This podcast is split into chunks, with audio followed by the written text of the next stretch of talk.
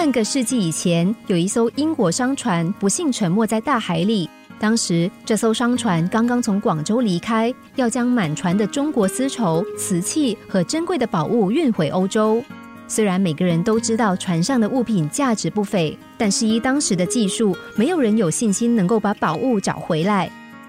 直到半个世纪之后，有一个名叫鲍尔的人，终于让这些珍贵的宝物重见光明。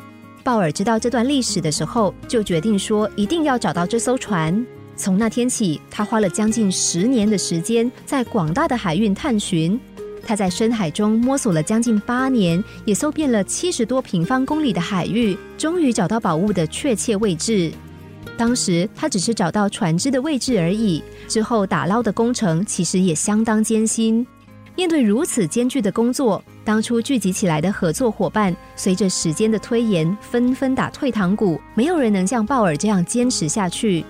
当他身边剩下最后一位拍档的时候，他挥着汗对朋友信心喊话说：“相信我，只要坚持下去，我们一定能找到宝物的。”但是朋友在这个时候却对他说：“鲍尔，还是放弃了吧，我们已经浪费八年的时间和金钱了，这个寻宝活动实在太疯狂了，还是算了吧，现在停止还来得及的。”鲍尔摇了摇头说：“不，我相信我们会找到的。”我一定要坚持下去，你也坚持下去。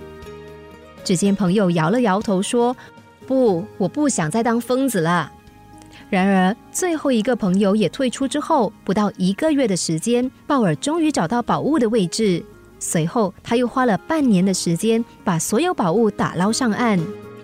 每当他想起这件事的时候，总是说：“其实我也我也曾经想放弃过，因为我一度怀疑这件事的真实性。”但是付出了那么多，我心里面总是有股强烈的支持力量，让我相信，只要能坚持下去，一定会找到的。成功者的理念只有“永不放弃”四个字，而失败者的心里总是出现“还是放弃吧”的念头。稻盛和夫在《追求成功的热情》一书中强调，真正的成功者除了要有一颗赤子之心。更要有一份坚持到底、永不放弃的热情。保有热情，我们的心底才会激起充沛的活力和能量，忘记奋斗过程中的艰辛与困境，努力突破难关。能够坚持，我们才能在别人纷纷放弃离开的时候，坚决鼓舞自己，不到达最后目标，绝不放弃。